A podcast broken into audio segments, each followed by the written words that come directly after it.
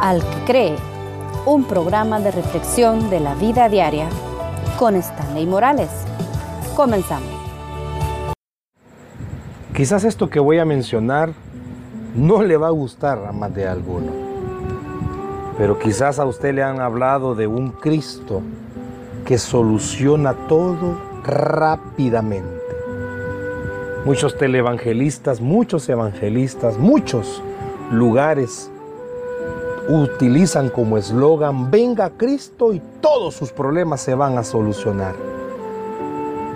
Lo difícil es cuando las personas vienen a ese Cristo que les están hablando y pasan los días y las dificultades no se solucionan. Muy por el contrario. A veces pareciera ser que estando en el cristianismo, los problemas aumentan. ¿A cuántas personas yo he escuchado decir, no, si desde que voy a la iglesia tengo más problemas? Y son artimañas que muchas veces el enemigo utiliza para desviarnos totalmente la atención a lo que la Biblia dice.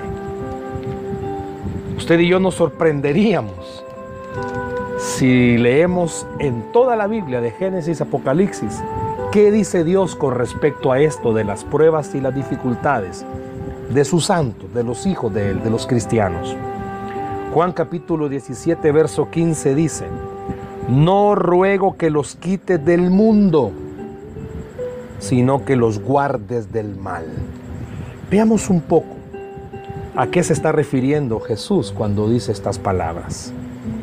Como les mencionaba, si ojeas las páginas de la Biblia, podría sorprenderle ver, y no va a escuchar mal, va a escuchar bien lo que voy a decir, ver lo poco que a Dios parece importarle el alivio y la comodidad de sus santos. No deje de oír este audio, por favor. No lo apague, no apague el radio.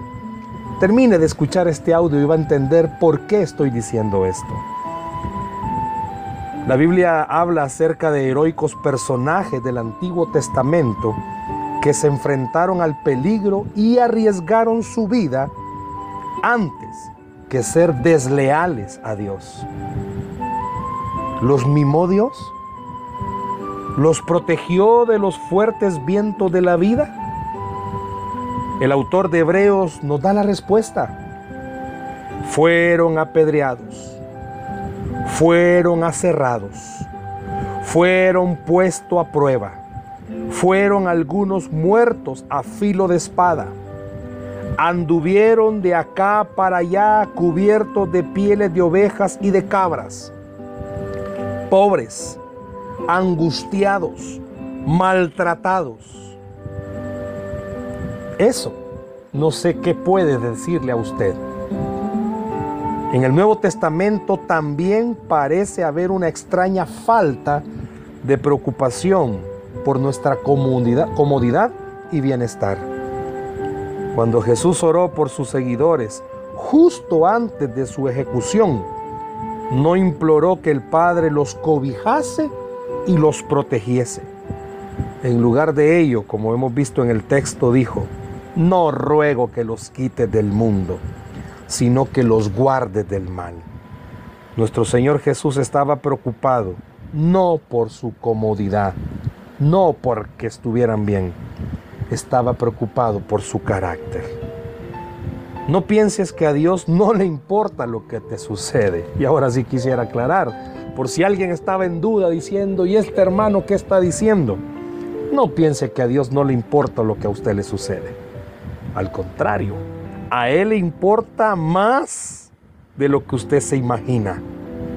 A Él le interesa más de lo que usted se imagina su propia vida pero Él también quiere cumplir sus propósitos en nuestra vida.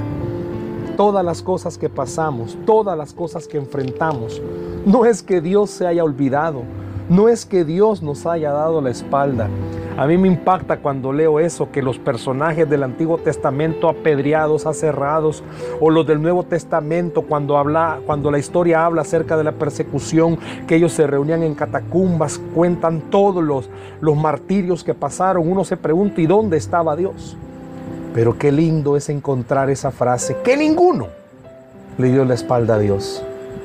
Porque así como el apóstol Pablo, me imagino que estos dijeron, para mí el vivir es Cristo y el morir es ganancia.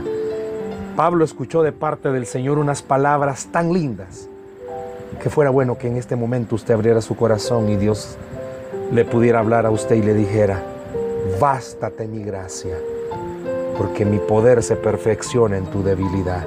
No niegue al Señor. No le dé la espalda.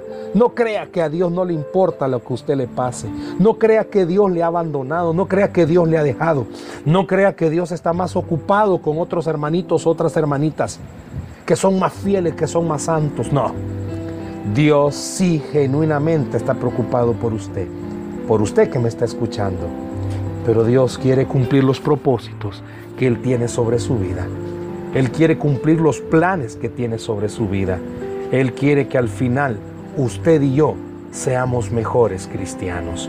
Permita que la gracia de Dios le acompañe en estos momentos de dificultad y tenga por certeza que a Dios sí le interesa lo que a usted le está pasando. Que Dios les bendiga.